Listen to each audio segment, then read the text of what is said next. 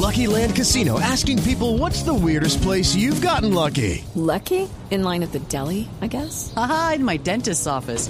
More than once, actually. Do I have to say? Yes, you do. In the car before my kids' PTA meeting. Really? Yes. Excuse me, what's the weirdest place you've gotten lucky? I never win and tell. Well, there you have it. You can get lucky anywhere playing at LuckyLandSlots.com. Play for free right now. Are you feeling lucky? No purchase necessary. Void where prohibited by law. 18 plus. Terms and conditions apply. See website for details.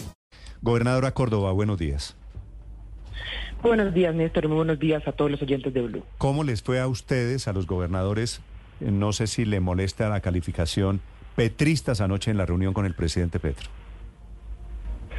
Bueno, ayer hubo una primera reunión en la que tuvimos la oportunidad de conversar con el presidente Petro, con algunos miembros de su gabinete, y en donde se planteó algo que es muy importante, en particular para quienes fuimos convocados, y es la situación de orden público del país, la, situación de violencia que están viviendo muchos de nuestros departamentos, en particular para el departamento del Chocó, hoy eso es una situación sumamente grave, eh, y en plantear cómo la construcción, o más bien, el proceso que lleva a la paz tiene que ser directamente un proceso de transformación del territorio a través de la inversión, que era, pues, palabras más, palabras menos, lo que yo creo que la mayoría de nosotros estaba interesado en decir, y es, hace falta inversión, las capacidades de nuestros departamentos no son iguales, eh, y realmente estamos muy interesados en poder saber cuál es la visión de este gobierno nacional en torno a eh, la aplicación del Plan Nacional de Desarrollo y por supuesto que eso se llega al, al- digamos que eso pueda aterrizar en, en lo territorial. Gobernadora, esa que usted acaba de mencionar es la palabra clave,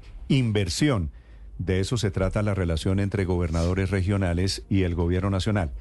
¿Usted, por ejemplo, cree que el presidente Petro va a privilegiar inversiones para ustedes 14 en detrimento de los otros 18? ¿Hablaron algo de eso anoche? No, en realidad no, y yo justo cuando salí de la rueda de prensa eh, vi la pregunta incisiva en, la, en el tema de la división, en si se planteó que iba a haber una división.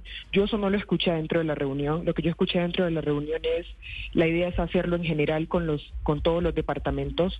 Am, digamos que la razón por la que convoca al presidente Petro una primera reunión, no sé si por, por ejemplo vaya a estar en la, la de Santa Marta, en donde está la totalidad de la Asamblea de Gobernadores, eh, a quien le corresponde, por cierto, la clausura, eh, era poder convocar a las personas que, como él mismo lo dijo, más bien los departamentos, que como él mismo lo dijo, eh, los tweets anteriores de la semana anterior, eh, pues fueron cercanos al proceso anterior de elección.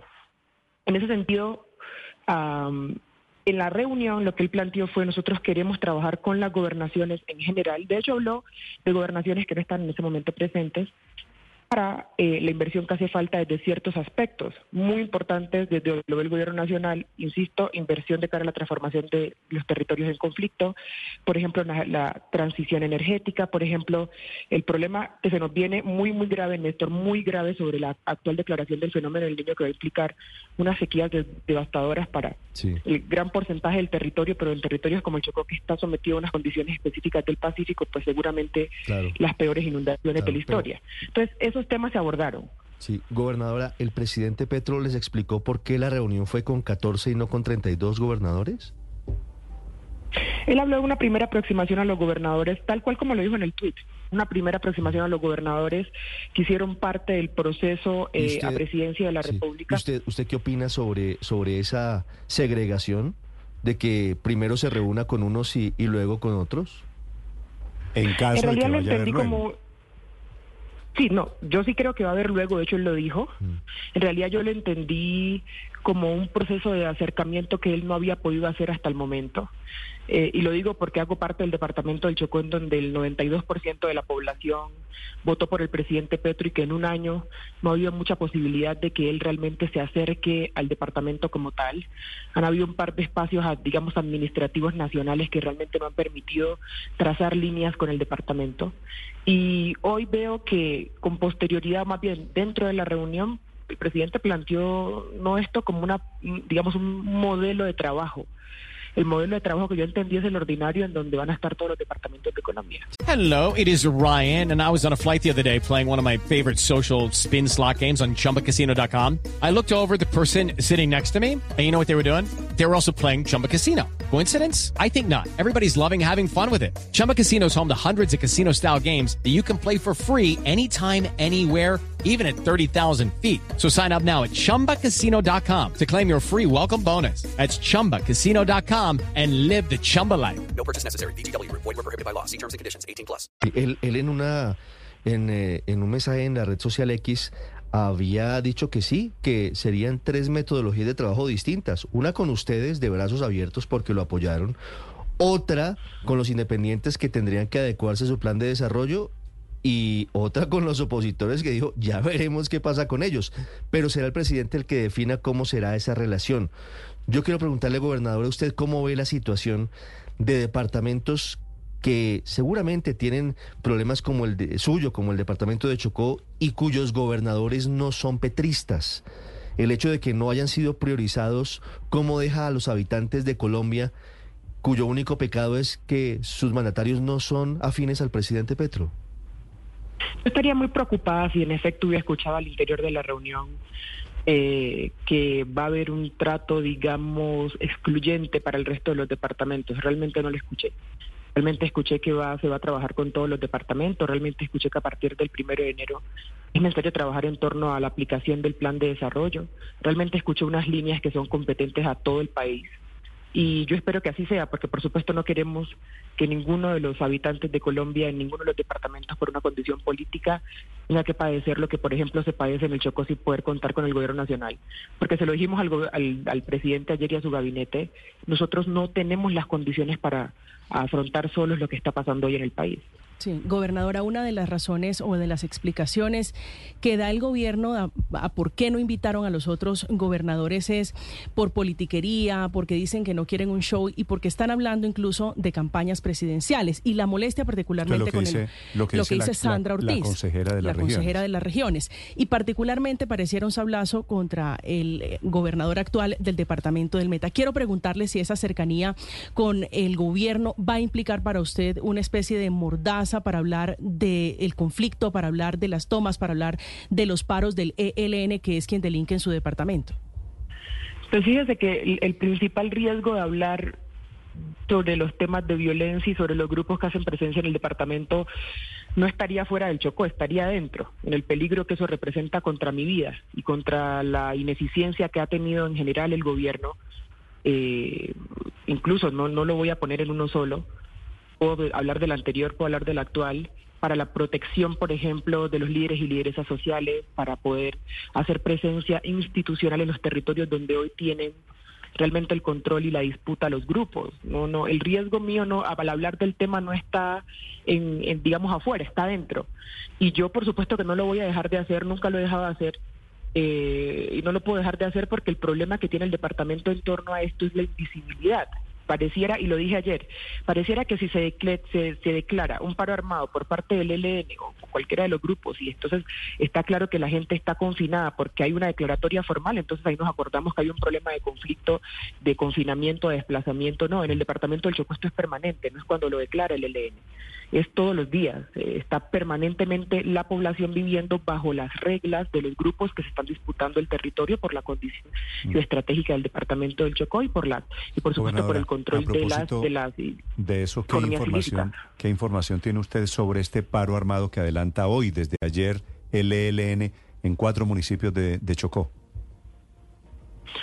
Pues es, es una condición ya reiterada, ha ocurrido, ha ocurrido yo creo que en el último año contado al, al menos tres veces, pero yo insisto en que el paro no cambia las condiciones que estamos viviendo en el Chocó en, en- en algunas subregiones, tres de las cinco, y es en que el, el- el control y la restricción es permanente a la comunidad y por supuesto que la afectación de derechos humanos es permanente a la comunidad. Vale. Es que cuando ya nos dicen que hay paro armado ya no nos ya no ya es como es normal, afortunadamente. Bueno, no, no puede ser, no puede ser normal, ¿no? No, pero, Hay, hay, gobernadora, hay A eso 14, me refiero. hay Eh, 14 mil. No, que sea normal para el ELN, me imagino que no Sí, es que- significará que... usted como gobernadora elegida lo ve como, como normal de bueno, en el sentido de bueno y qué es lo que debe pasar. No, lo que acabo de decir es que se ha normalizado en la población, infortunadamente, y que justo lo que dije es que invisibilizarlo planteando que no está ocurriendo todos los días es el problema más grave que tenemos hoy. claro. Pero, gobernadora, decir que siempre pasa es básicamente lo que usted está haciendo, que es normalizarlo. Y entonces, como no está pasando nada diferente, entonces, pues simplemente no ocurre nada. Y el reporte que tenemos sí es que hay 2.900 familias confinadas en dificultades porque, sumado a lo que siempre tienen que vivir, ahora no permiten el paso de víveres, de agua y de otras por el río. Sí hay una afectación. Pero es que en este cuatrenio hemos tenido 30, es que claro, es que eso es lo que estoy diciendo, es que en este, en este cuatrimestre no hemos tenido 2.900 personas confinadas por efecto de esta, en específico de este paro. En este cuatrimestre hemos tenido aproximadamente 30.000 personas entre confinadas y desplazadas por efecto de la acción total del ELN y de los otros grupos organizados que están en el departamento del Chocó en disputa del territorio. Entonces, justamente la respuesta a la primera, primera pregunta es, Mordaza no puede haber, porque el problema más grande que tiene el Chocó es que solamente nos fijamos en que hay 2.900 personas hoy confinadas por efecto de una declaratoria, mientras que la condición permanente en la que hoy los grupos están dominando el territorio hace que por lo menos entre 30 mil y 40 mil estén afectadas permanentemente. No es normal, se ha normalizado infortunadamente para la comunidad, pero solamente tiene visibilidad cuando ocurren las declaratorias, es decir, cuando la misma organización es la que dice está pasando.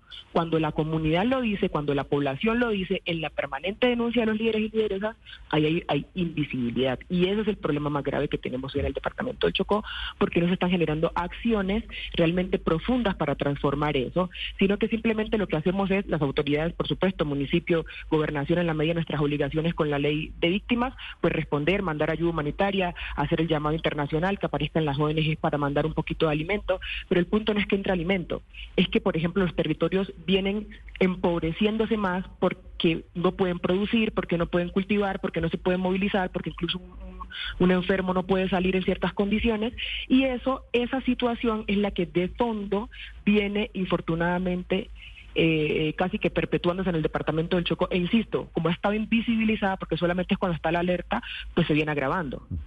Escuchan ustedes a Nubia Córdoba, es la primera mujer gobernadora del Chocó por elección popular, hablando de la relación del gobierno nacional con estos 14 gobernadores con quienes se reunió el presidente Petro aquí en Bogotá y de la falta de relación con los otros 18 gobernadores. Gobernadora, un gusto saludarla. Gracias por acompañarnos. Un abrazo para todos y todas. Muchas gracias. With lucky landslots, you can get lucky just about anywhere. Dearly beloved, we are gathered here today to. Has anyone seen the bride and groom? Sorry, sorry, we're here. We were getting lucky in the limo and we lost track of time. No, Lucky Land Casino, with cash prizes that add up quicker than a guest registry. In that case, I pronounce you lucky. Play for free at LuckyLandSlots.com. Daily bonuses are waiting. No purchase necessary. Void where prohibited by law. 18 plus. Terms and conditions apply. See website for details.